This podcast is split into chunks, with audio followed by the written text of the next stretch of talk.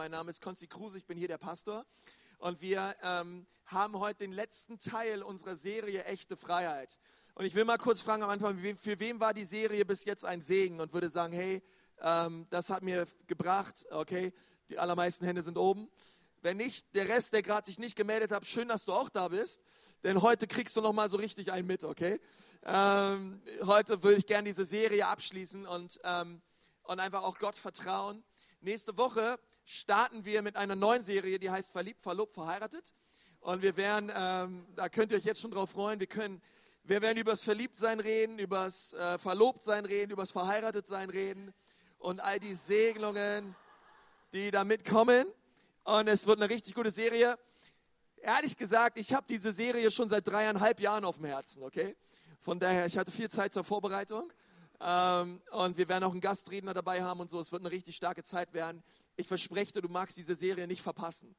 Und ähm, bring Freunde mit und so weiter. Es wird eine richtig gute Serie auch, um Gäste einzuladen, wie immer. Und wir vertrauen einfach Gott, dass er diese Zeit gebraucht, um ähm, Singles zu zeigen, wie sie den richtigen finden können und ähm, Ehepaare zu stärken in ihrer Ehe und so weiter. Und es wird einfach eine grandiose Zeit. Und ähm, von daher lade ich dich ein, nächste Woche sei mit am Start. Und ähm, in dieser Serie Echte Freiheit, bislang haben wir schon über so viele Punkte geredet. Und heute möchte ich gern abschließen mit dem Thema äh, Stolz. Ich möchte heute gern über Stolz reden und darüber reden, ähm, wie sich Stolz in unserem Leben äußern kann. Und, ähm, und vorher möchte ich nochmal mit uns beten. Herr Jesus, ich danke dir von ganzem Herzen für diesen Morgen. Herr, ich danke dir für dein Wort. Herr, in allem wollen wir dein Wort erheben, ob wir singen, ob, wir, ob ich hier vorne predige, bei allem, was wir tun. Herr, wir wollen dein Wort erheben. Und wir wollen dich bitten, dass dein Wort Glauben bewirkt in unserem Herzen, wenn es jetzt gepredigt wird, Herr, und dass es uns verändert in Jesu Namen. Amen. Stell dir vor, du gehst nach Hause nach diesem Gottesdienst und du hast bemerkt, dass du deine Kellertür nicht abgeschlossen hast. Und du gehst nach Hause und du siehst, wie ähm, eine Gruppe von maskierten Männern, du siehst es von außen, wie sie in deinem Haus rumlaufen und wie sie dabei sind, äh, Dinge aus deinem Haus zu rauben. Ähm, du siehst einen, einen Transporter vor deiner Tür stehen, den, den du nicht geordert hast. Und, ähm, und du siehst von außen, wie gerade Leute dabei sind, dein Haus auszuräumen. Und ich würde dir vorschlagen, wenn du das jemals erleben solltest in deinem Leben, ruf die Polizei, okay? Ähm, und ich glaube auch, dass die, die Diebe in deinem Haus, dass sie erst dann gehen werden, wenn sie merken, eine höhere Autorität ähm, rückt an, um sie des Hauses zu verweisen. Ähm, denn in dem Augenblick, wo diese Diebe in deinem Haus sind, gehört dieses Haus immer noch dir, okay? Nur weil Diebe in deinem Haus sind, bedeutet es nicht, dass diesen Dieben dein Haus gehört. Es ist dein Haus und du bist verantwortlich, was in deinem Haus passiert. Und in dieser Serie haben wir darüber geredet, dass es möglich sein kann, dass Diebe in unser Haus kommen und dass sie unser Haus zerstören und dass es an uns ist, eine Autorität anzurufen, die größer ist als die des Diebes und das ist die Autorität Jesu.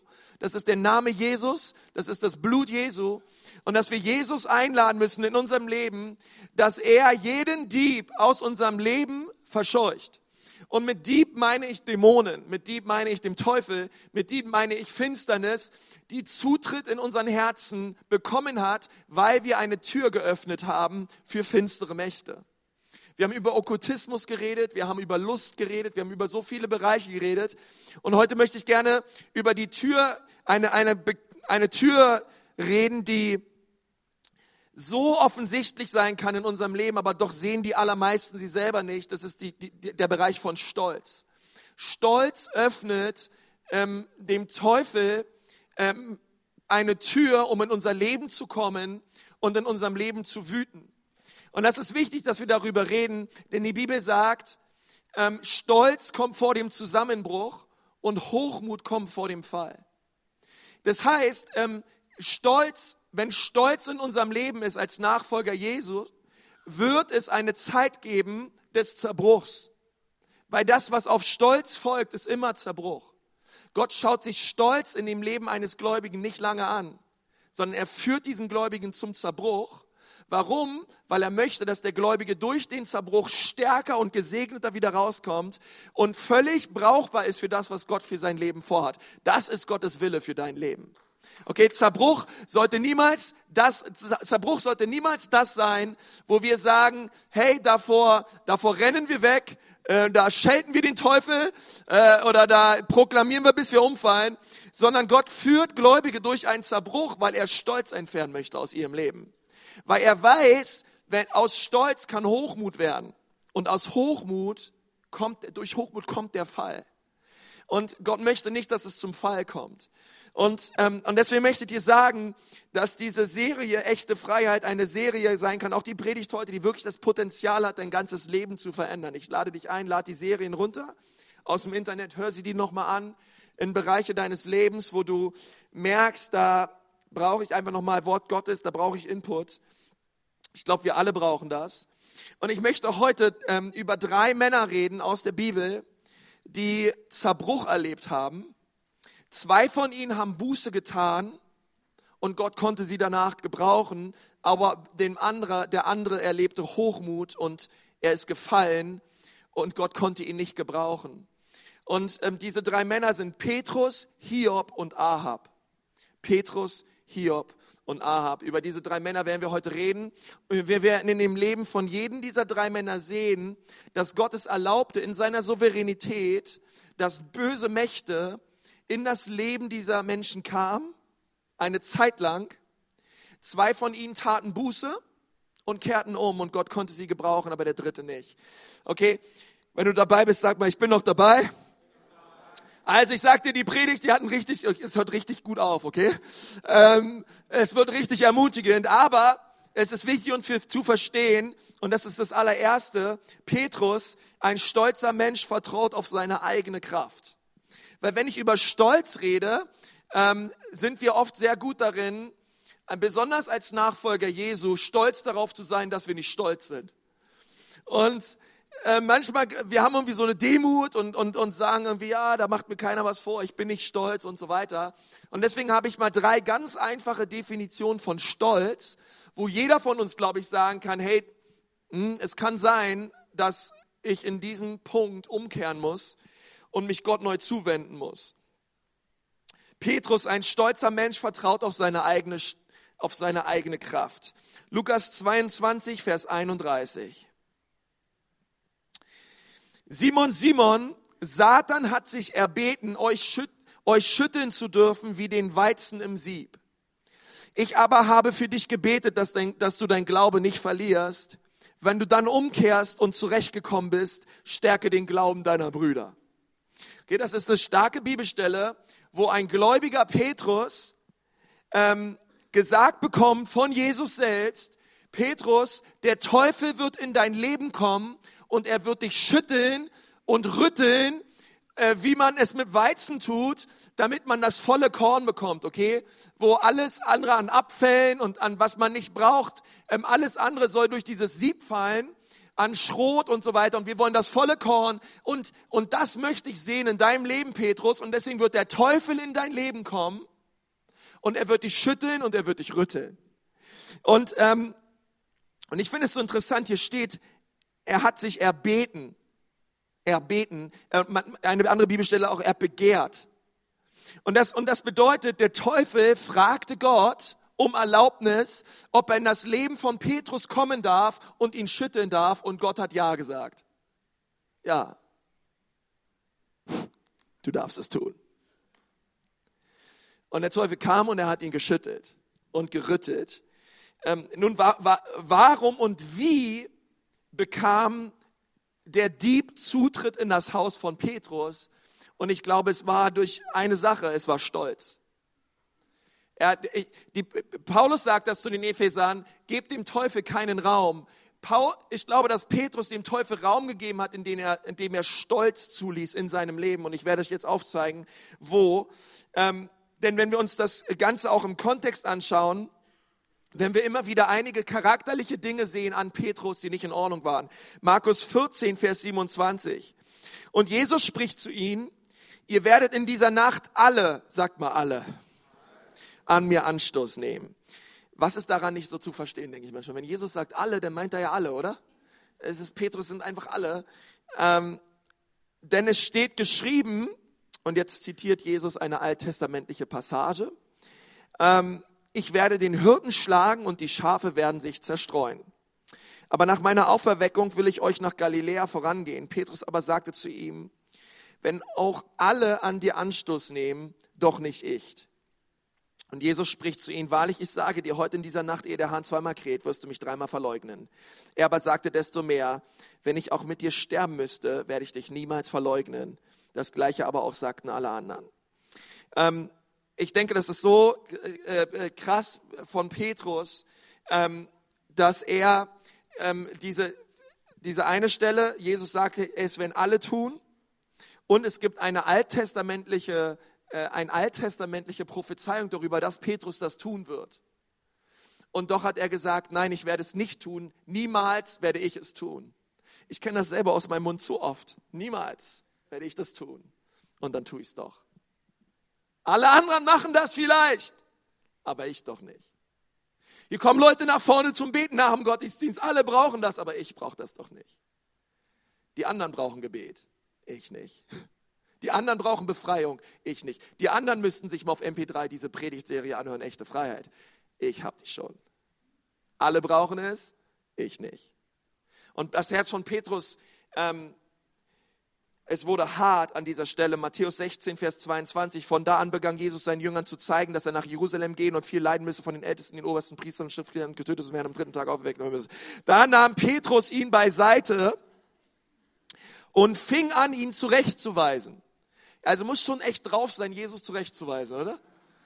Ich meine, wie musst du drauf sein, um den Sohn Gottes zurechtzuweisen? Ähm, und er sprach, Herr, schone dich erstmal selbst. Das widerfahre dir nur nicht. Er aber wandte sich um und sprach zu Petrus, weiche von mir, Satan, du bist mir ein Ärgernis, denn du denkst nicht göttlich, sondern menschlich. Ich meine, stellt euch vor, Jesus guckt einen Menschen in die Augen und spricht den Teufel in dem Menschen an und sagt zu ihm, weiche von mir, denn die Pläne, die du hast, sind keine göttlichen Pläne, es sind menschliche Pläne der Vater im Himmel hat etwas anderes beschlossen und du wirst mich nicht davor abhalten, das zu tun, was der Vater im Himmel vorhat. Und, ähm, und später sehen wir auch, dass äh, Petrus, ähm, als Jesus gefangen, geworden, äh, gefangen genommen wurde, er mit aller Kraft versuchte, Jesus zu beschützen, ihn zu bewahren. Er nahm sein Schwert und er schlug einem, einem Soldaten Malchus das Ohr ab. Wisst ihr, warum er ihn das Ohr abschlug? weil er den Kopf verfehlt hat. Ähm, und er, er war bereit zu töten. Er war bereit, über Leichen zu gehen. Und Jesus hat zu ihm gesagt, hey, weißt du was, wer das Schwert gebraucht, der wird durch Schwert umkommen. Petrus, hör auf, aus deiner eigenen Kraft ähm, Dinge verhindern zu wollen, die der Vater in seiner Souveränität schon lange vorher beschlossen hat. Das ist Stolz. Petrus war ein stolzer Mann. Er hatte eine offene Tür.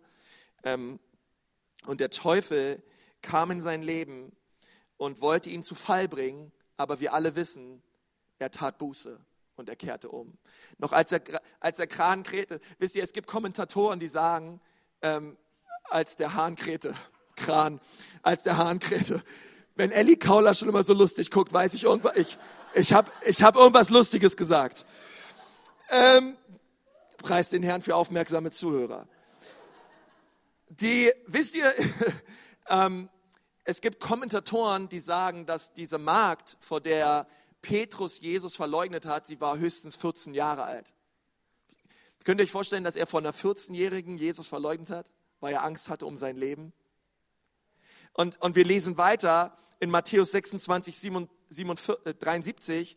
Und nach einer kleinen Weile traten hinzu, die da standen und sprachen zu Petrus, wahrhaftig, du bist auch einer von denen, denn deine Sprache verrät dich. Da fing er an, sich zu verfluchen und zu schwören, ich kenne den Menschen nicht. Und alsbald krähte der Hahn. Und dann sagt die Bibel, dass Petrus losrannte und er bitterlich weinte. Und weinte und weinte und weinte. Und später sehen wir, dass er Buße getan hat. Wir sehen, dass er erfüllt wurde mit dem Heiligen Geist. Und dass derselbe Petrus ein völlig veränderter Mensch war, nachdem der Heilige Geist ähm, in sein Leben kam und er wurde mächtig gebraucht als ein mächtiges Werkzeug in der Hand Gottes. Okay? Alles, alles soll dir zum Besten dienen. Ähm, aber was wir lernen müssen, ist, dass ein stolzer Mensch vertraut immer auf seine eigene Kraft. Das zweite ist Hiob. Ein stolzer Mensch vertraut auf seine Gerechtigkeit. Ein stolzer Mensch vertraut auf seine eigene Gerechtigkeit. Ähm, Hiob 1, 6 bis 12. Eines Tages versammelten sich die Engel im Himmel und traten vor den Herrn, unter ihnen auch der Satan. Woher kommst du? fragte ihn der Herr. Ich habe die Erde durchstreift, gab dieser zur Antwort. Der Herr, der Herr antwortete, dann ist dir sicher auch mein Diener Hiob aufgefallen. Ich kenne keinen zweiten auf der Erde, der so rechtschaffen und aufrichtig ist wie er, der mich achtet und sich nicht zu, zu Schulden kommen lässt. Überrascht dich das? fragte der Satan. Er tut's doch nicht umsonst. Du hast ihn seine Familie und seinen ganzen Besitz stets bewahrt. Seine Arbeit war erfolgreich und seine Herren haben sich gewaltig vermehrt. Aber versuch es doch einmal und lass ihn Hab und Gut verlieren. Dann wird er dich ganz sicher von allen Leuten verfluchen. Gut, sagte der Herr, mach mit seinem Besitz, was du willst. Nur sein Leben taste nicht an. Und, ähm, und Gott ließ es zu, dass der Teufel gekommen ist und er das ganze Leben von Hiob zerstört. Ähm, ich meine, Hiobs Botschaften, ähm, das ist heutzutage sprichwörtlich, aber Hiob hat ganz viele Hiobs Botschaften gehört. Ähm, er saß dort und ein, ein Diener nach dem anderen kam rein und hat gesagt, hey, alle deine Rinder sind weggelaufen, all dein Vieh ist weg. Übrigens, deine Häuser sind alle verbrannt worden und deine Kinder sind alle getötet worden. Und irgendwann saß er in der Ecke mit einer Glasscherbe in der Hand, weil er vom Schalte bis zur Sohle voll war mit Geschwüren. Und er fing an, sich die Geschwüre aufzukratzen. Und er saß dort in der Ecke, kratzte sich an seinen Geschwüren und er hatte drei tolle Freunde. Die drei Freunde sind zu Hiob gekommen und wollten herausfinden, warum Hiob sich nun in solch einer Misslage befindet. Und sie hatten allerlei Ideen und, ähm, und haben mit ihm über, über alles Mögliche geredet. Sie sind schon fast, ähm, sie sind echt so chronologisch, kategorisch, alles Mögliche durchgegangen. Hiob, war es das, war es das, war es das? Und Hiob immer gesagt, nein, ich habe das nicht getan, ich habe das nicht getan, ich habe das nicht getan. Ich habe mir nichts zu Schulden kommen lassen. Ähm, ich habe das und das getan. Ich war immer ein rechtschaffender Mann. Und, ähm, und so geht das die ganze Zeit weiter. Er, sah, er führt seine ganzen guten Taten auf. Und dann lesen wir in Kapitel 32 über einen Mann, der hieß Elihu. Und, ähm, und Elihu saß die ganze Zeit dabei, wie Hiob mit seinen drei Freunden zusammensaß und diese drei Freunde ihn ständig befragten, ob er irgendwas falsch oder richtig gemacht hat. Hiob ihnen immer geantwortet hat und Elihu meinte, irgendwann platzte ihnen der Kragen und er sagt so, naja Leute, ich wollte euch nur nicht unterbrechen. 31 Kapitel lang habt ihr hier nur mit Hiob geredet. Und ihr, wart alle, ihr seid alle älter als ich, ihr seid alle weiser als ich, aber bitte Leute, hört mir jetzt mal zu, was ich euch zu sagen habe, denn ich glaube, ich kenne den Grund, warum sich Hiob in dieser Lage befindet. Ich glaube ihn zu wissen. Und dann lesen wir in Kapitel 32, 1, wenn du dabei bist, sag mal, ich bin dabei. Kapitel 32, 1. Und jene drei Männer hörten auf, Hiob zu antworten, weil er sich in seinen Augen für gerecht hielt. Aber Elihu, der Sohn Barachels des Busitas aus dem Geschlecht Ram, war zornig. Er war zornig über Hiob, jetzt kommt ein ganz wichtiger Satz, weil er sich selber für gerechter hielt als Gott. Über seine drei Freunde aber entbrannte sein Zorn, weil sie keine Antwort fanden und Hiob doch verurteilten. Ja, tolle Freunde. Ähm, und dann redet er weiter in Hiob 33, Vers 8. Nun hast du vor meinen Ohren gesagt, und ich höre noch den Klang der Worte. Okay, Elihu saß die ganze Zeit mit dabei und er zitiert jetzt Hiob. Rein bin ich, ohne Vergehen, unbefleckt bin ich und ohne Schuld. Und er zitiert Hiob. Und weißt du was? Um so einen Satz zu sagen, musst du Jesus selbst sein. Kein Mensch ist ohne Schuld. Kein Mensch ist unbefleckt. Ähm, keiner. Ähm, und die ganze Zeit pochte und sagte Hiob, ich habe nichts getan. ich bin unschuldig und, und ehrlich gesagt, wir können so schnell in diese Falle treten, auf unsere eigene Gerechtigkeit zu bauen. Denn ich weiß, als wir errettet wurden, na klar, ich weiß, ich war im Unrecht, Jesus hat recht und ähm, er hat mir vergeben. Und ich weiß nicht, ob du dich noch daran erinnern kannst, als du dein Leben Jesus gegeben hast, aber wie sah dein nächster Tag aus? Ich denke, jeder von uns, ähm, wir waren so aus dem Häuschen, weil wir erkannt hatten, Jesus ist völlig im Recht und ich bin im Unrecht. Ich habe geschuldet, ich, ich, ich habe Schulden auf, auf, auf mich geladen. Ich war, ich war voll mit Rebellion, ich war voll mit Lust, ich war voll mit Aggression, ich war voll mit Neid. Ich habe so viele Dinge getan, die das Herz Gottes zerbrochen haben. Jesus ist im Recht. Okay, das bedeutet, er ist gerecht. Er ist im Recht. Ich bin im Unrecht. Und wisst ihr, die Gerechtigkeit Gottes bedeutet, dass er, nicht für, dass er für eine Strafe nicht zwei Menschen bestraft, sondern für eine Strafe wird ein Mensch bezahlen, muss ein Mensch für bezahlen. Die Gerechtigkeit Gottes bedeutet, dass für deine Strafe ein Mensch bezahlt hat und dieser Mensch hieß Jesus. Er, er war auch gleichzeitig Gott. Er, er, er ist gestorben am Kreuz für deine Schuld und für deine Sünden.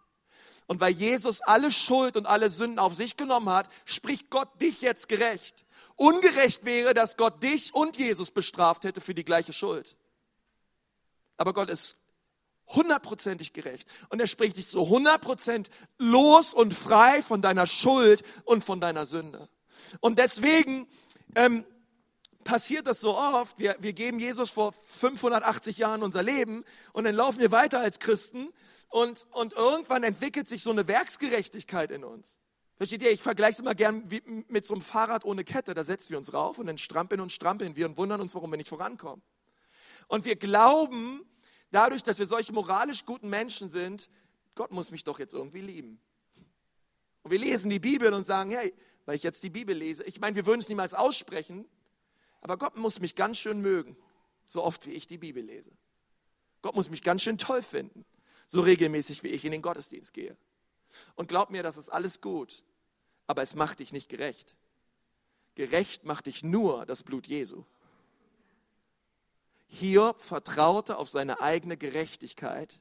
Das wiederum bewirkte Stolz in ihm und das wiederum öffnete dem Teufel eine Tür, in sein Leben zu kommen und das zu tun, was er getan hat.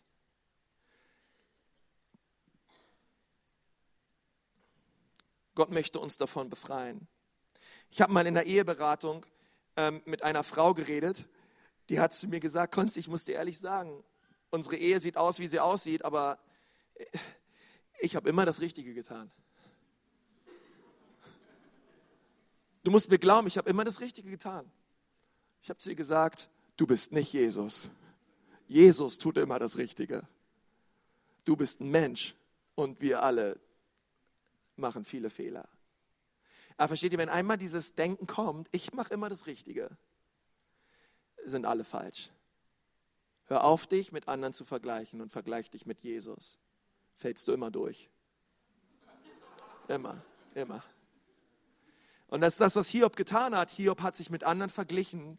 Und später lesen wir, dass Elihu ihm aufzeigte, hey, vergleich dich mit Gott.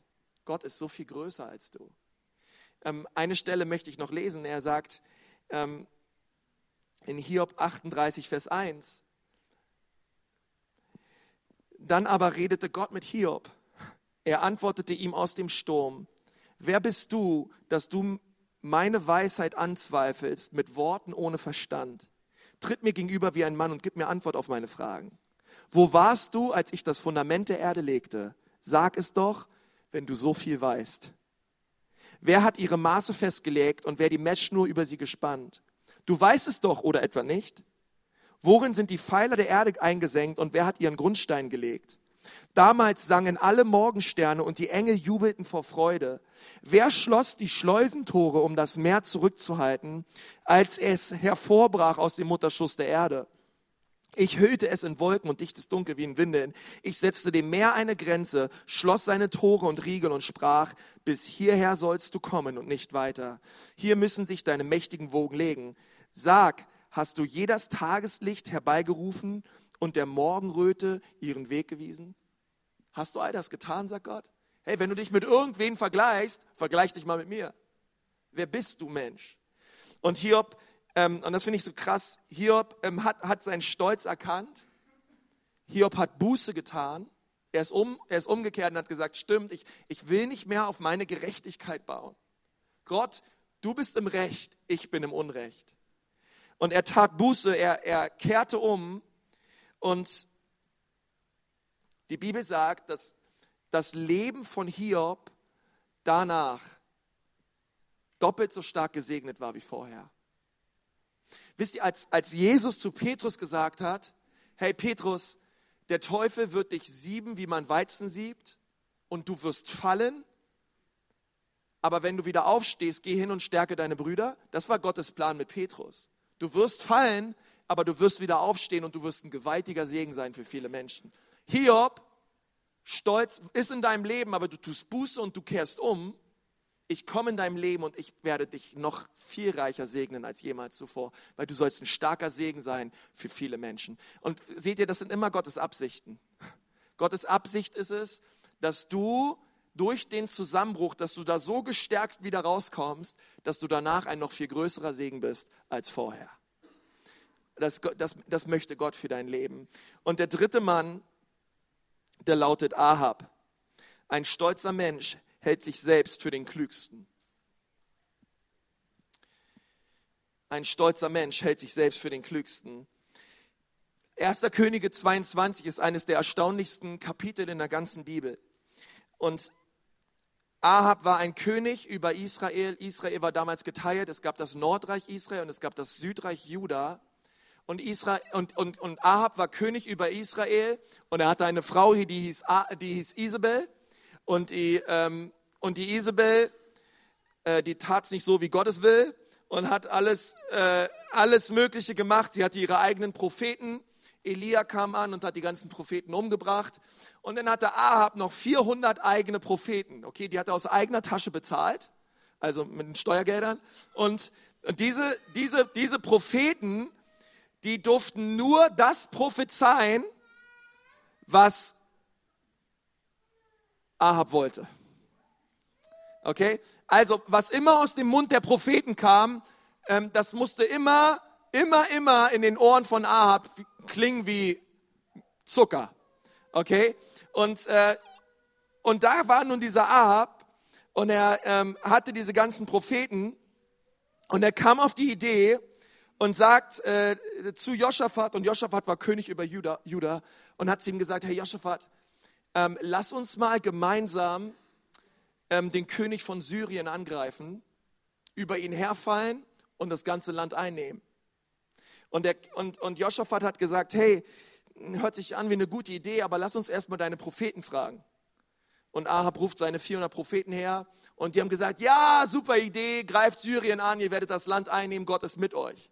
Und Joschafat kam die Aktion so ein bisschen komisch vor und hat sich überlegt, ja, gibt es hier noch andere Propheten irgendwo im Land? Gibt es hier noch irgendeinen anderen Propheten im Land? Und, ähm, und da steigen wir mal kurz ein, in 1. Könige 22, Vers 7. Joschafat aber sprach, ist hier kein Prophet des Herrn mehr, den wir fragen könnten? Der König von Israel aber sprach zu Joschafat, es gibt noch einen Mann, durch den man den Herrn befragen kann, aber ich hasse ihn, denn er weiß, sagt mir nichts Gutes, sondern immer nur Böses. Micha, der Sohn Jimlas, also wie so ein kleiner Junge, ne? Josaphat aber antwortete, der König rede nicht so. Da rief der König von Israel einen Kämmerer und sprach, bring Micha her. Okay, lass ihn prophezeien. Und das ist sehr interessant, weil Micha war im Gefängnis, weil Ahab hat ihn ins Gefängnis gesteckt, weil er hat das Wort des Herrn prophezeit und Ahab wollte es nicht hören. Deswegen hat er ihn in den Knast geworfen. Und in Vers 15 lesen wir Folgendes weiter. Und als er zum König kam, sprach der König zu ihm, Micha, sollen wir nach Ramoth in Gilead in den Krieg ziehen oder sollen wir es lassen? Okay, also nach Syrien. Und er sprach zu ihm, zieh hinauf, es soll dir gelingen, denn der Herr wird es in die Hand des Königs geben. Da sprach der König zu ihm, wie oft muss ich dich beschwören, dass du mir nichts als die Wahrheit sagen sollst im Namen des Herrn? Da sagte er, und jetzt kommt die Wahrheit, ich sah ganz Israel auf den Bergen zerstreut wie Schafe, die keinen Hirten haben. Okay, wir haben darüber geredet, wenn ein Schaf keinen Hirte hat, kommt der Wolf. Deswegen ist es wichtig, dass Schafe einen Hirten haben. Und der Herr sprach, diese haben keinen Herrn, ein jeder kehre wieder heim in Frieden. In anderen Worten, zieht gegen den König von Syrien nicht auf, sondern bleibt alle zu Hause und ihr werdet überleben. Vers 18, da sprach der König von Israel, also Ahab, zu Josaphat, habe ich dir nicht gesagt, dass ihr mir nichts Gutes weissagt, sondern nur Böses? Vers 19, Micha aber sprach, darum höre das Wort des Herrn, ich sah den Herrn auf seinem Thron sitzen und das ganze Heer des Himmels bei ihm stehen, zu seiner Rechten und zu seiner Linken. Okay, das ist jetzt wichtig, denn das ganze Heer des Himmels beinhaltet nicht nur Engel, sondern auch Dämonen. Okay, die Bibel, die Bibel redet hier über das ganze Heer des Himmels. Ähm, lass uns eine kurz mal schauen, denn ähm, es gibt diesen Ausdruck Herr des Himmels noch in, in, in vielen anderen Stellen, ähm, wo wir sehen, es bezieht sich nicht nur auf, auf, auf die Enge des Herrn, sondern auch auf finstere Mächte, auf gefallene Engel. Ähm, Jesus sagt zum Beispiel auch, ähm, dass vor seinem Thron werden eines Tages sein, er, er wird unterscheiden zwischen den Schafen zur Rechten und den Böcken zur Linken. Und ähm, es gibt eine Bibelstelle, wo es ganz offensichtlich wird, dass das Herr des Himmels nicht nur Engel sind, sondern auch gefallene Engel. Ähm, 2. Könige 21, Vers 1. Manasse war zwölf Jahre alt, als er König wurde und er regierte 55 Jahre lang in Jerusalem. Und der Name seiner Mutter war Hifsiba. Das ist doch mal ein toller Name, oder? Und er tat, was böse war in den Augen des Herrn, nach den Gräueln der Heidenvölker, die der Herr vor den Kindern Israels vertrieben hatte. Er baute die Höhen wieder auf, die sein Vater Hiskia zerstört hatte, und er richtete dem Baal Altäre und machte ein Aschera-Standbild, wie es Ahab, Klammer auf, der schlimmste König, den Israel jemals hatte, ähm, von Israel getan hatte, und er betete das ganze Heer des Himmels an und diente ihn. Er baute auch Altäre im Haus des Herrn, von dem Herrn, wo der Herr gesagt hatte, in Jerusalem will ich meinen Namen wohnen lassen. Und jetzt Vers 5. Und er baute dem ganzen Heer des Himmels Altäre in beiden Vorhöfen am Haus des Herrn. Er ließ seinen Sohn durchs Feuer gehen. Er trieb Zeichendeuterei und Zauberei und hielt Geisterbefrager und Wahrsager. Er tat vieles, was böse war in den Augen des Herrn um ihn herauszufordern. Wie dumm kann man sein, Gott herausfordern zu wollen, oder? Stellt euch vor, dieser König baute im Tempel des Herrn Altäre und opferte dort Opferfleisch für Dämonen. Und die Bibel sagt, er betete das ganze Heer des Himmels an. Er betete Engel an, und zwar gefallene Engel. Ähm, nun, das ist wichtig, dass wir darüber reden, denn Micha sagt, ich sah den Herrn auf dem Thron sitzen und zu seiner Rechten und zu seiner Linken war das Herr des Himmels. Und in diesem Heer befanden sich auch Dämonen. Wir haben bei, wir haben bei Hiob gelesen, dass der Teufel vor dem Thron Gottes steht und mit Gott Handel trieb. Ähm, und, und, und, und Gott ihn gewähren ließ in dem Leben von Petrus, in dem Leben von Hiob. Und ähm, wir, wir lesen in der Bibel, dass er ständig dabei ist, die Heiligen anzuklagen. Und ähm, weil das ist wichtig zu wissen, denn wir müssen schauen, wie die Geschichte jetzt weitergeht. 1. Könige 20, 22, Vers 20. Er fragte das ganze Herr des Himmels zur Rechten und zur Linken, wer will Ahab dazu verleiten, gegen Ramoth in Gilead zu kämpfen? Der König soll dort ums Leben kommen. Die Versammelten machten diesen und jenen Vorschlag. Ihr müsst euch vorstellen, Himmel, ja? Bis schließlich ein Geist vor den Herrn trat und sagte, ich werde ihn überlisten. Und ich möchte euch sagen, das war nicht der Heilige Geist. Wie willst du das tun? fragte der Herr. Ich lasse alle Propheten Ahabs Lügen erzählen. Ich rede durch sie als ein Lügengeist. Auch das ist nicht der Heilige Geist. Da sagte der Herr zu dem Geist, du bist der Rechte, um Ahab in die Irre zu führen. Es wird dir auch gelingen, geh und mach so. Auch bei dem dritten Mann sehen wir, ähm, dass Gott Dämonen Befehle gibt, etwas zu tun in den Leben von Menschen. Ähm, und er, und, er, und, er, und er geht los. Ahab, der Herr hat es so beschlossen, Unheil über dich zu bringen. Darum hat er diesen Lügengeist zu deinen Propheten geschickt. Dieser Geist spricht nun aus ihrem Mund. Also hier war dieser, dieser Lügengeist. Und wir, was wir verstehen müssen ist, dass Gott in allem immer die Kontrolle hat. Aber wenn wir sündigen, öffnen wir dem Dieb eine Tür. In, in Ahabs Leben war es Stolz, war es Hochmut. Ähm, er, er dachte, er war der Weiseste und der Klügste und er wollte nicht auf Gott hören. Und so hat es Gott erlaubt, dass der Feind in sein Leben kam, um ihn zu zerstören.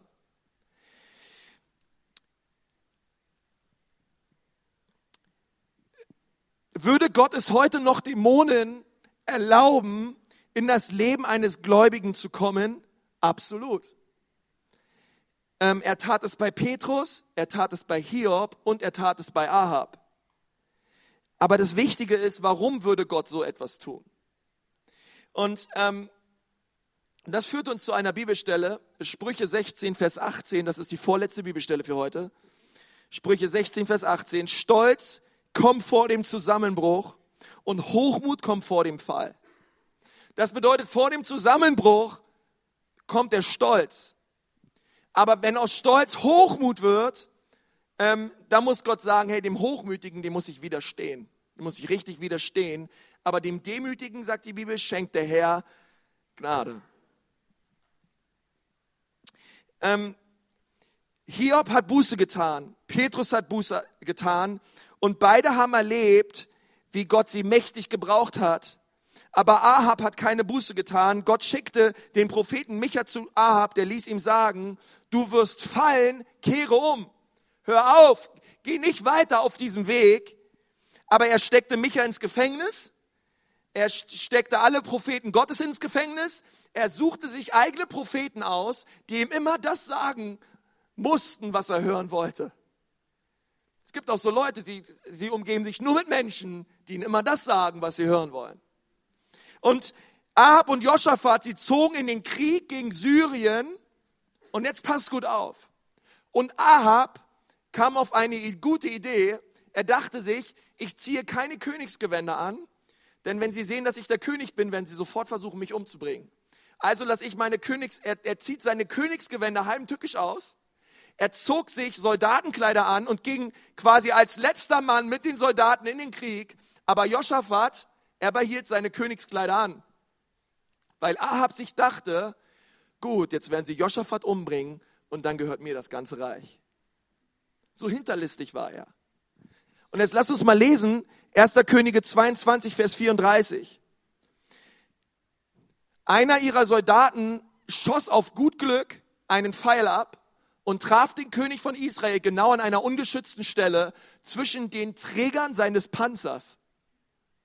Das müsst ihr vorstellen, Ahab ging einfach als Soldat in den Krieg. Irgendein Feind schoss einfach auf gut Glück ein Pfeil los und Gott selbst lenkte den Pfeil so, dass er Ahab direkt ins Herz traf. Direkt an eine ungeschützte Stelle. Und er starb. Hochmut kommt vor dem Fall. Und Gott hat ihn gewarnt, aber er tat keine, keine Buße.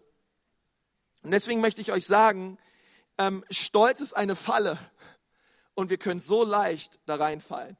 Wir können so leicht aus unserer eigenen Kraft leben. Wir können so oft und so leicht meinen, wir sind am klügsten und wir brauchen keine Berater, wir brauchen keinen, der in unser Leben spricht. Wir brauchen das all nicht, wir schaffen es auf unserer eigenen Kraft, wir schaffen es aus unserer eigenen Stärke. Aber im Endeffekt ist es ein Trugschluss. Und Gott hat ihn gewarnt und ich glaube auch, dass Gott uns als, als seine Gemeinde auch, auch warnt in dieser Zeit, zu sagen, hey, legt allen Stolz ab, denn Stolz öffnet dem Dieb eine Tür. Besonders an euch Männer. Stolz öffnet dem Dieb eine Tür. Und wir müssen uns demütigen vor der Hand des Herrn und neu erkennen, neu sehen, Gott, du bist mächtig und du bist stark, ich bin's nicht. Ich demütige mich unter deiner mächtigen Hand. Und ich möchte, Jesus, dass in meinem Leben das geschieht, was du für mich geplant hast. Herr, nicht meine Pläne sollen geschehen, deine Pläne sollen geschehen. Weil ich möchte dir sagen, ich, ich, ich möchte es nicht erleben, dass irgendeiner zu Fall kommt. Zerbruch kommt vom Herrn, damit du nicht zu Fall kommst. Okay, deswegen rufe ich dich heute Morgen und sag, hey, wo, immer, wo, wo auch immer Stolz und Hochmut in deinem Leben ist, sag diesem Geist den Kampf an. Und, und versuche es nicht aus deiner eigenen Kraft, sondern sag Jesus heute Morgen, ich rühme dein Blut über mein Leben. Ich rühme dein Blut, Jesus, über meine Familie, über meine Ehe, über jeden Bereich meines Lebens, über jede Schuld, Gott. Ich bringe sie zu dir. Ich versuche nicht aus eigener Kraft stark zu sein. Und ich gebe dir mein Leben. Petrus und Hiob haben es getan und Gott hat sie mächtig gebraucht. Und sie sind umgekehrt und Gott möchte es auch in deinem Leben tun. Komm, lass uns mal die Augen schließen. Ich möchte so gerne mit uns beten.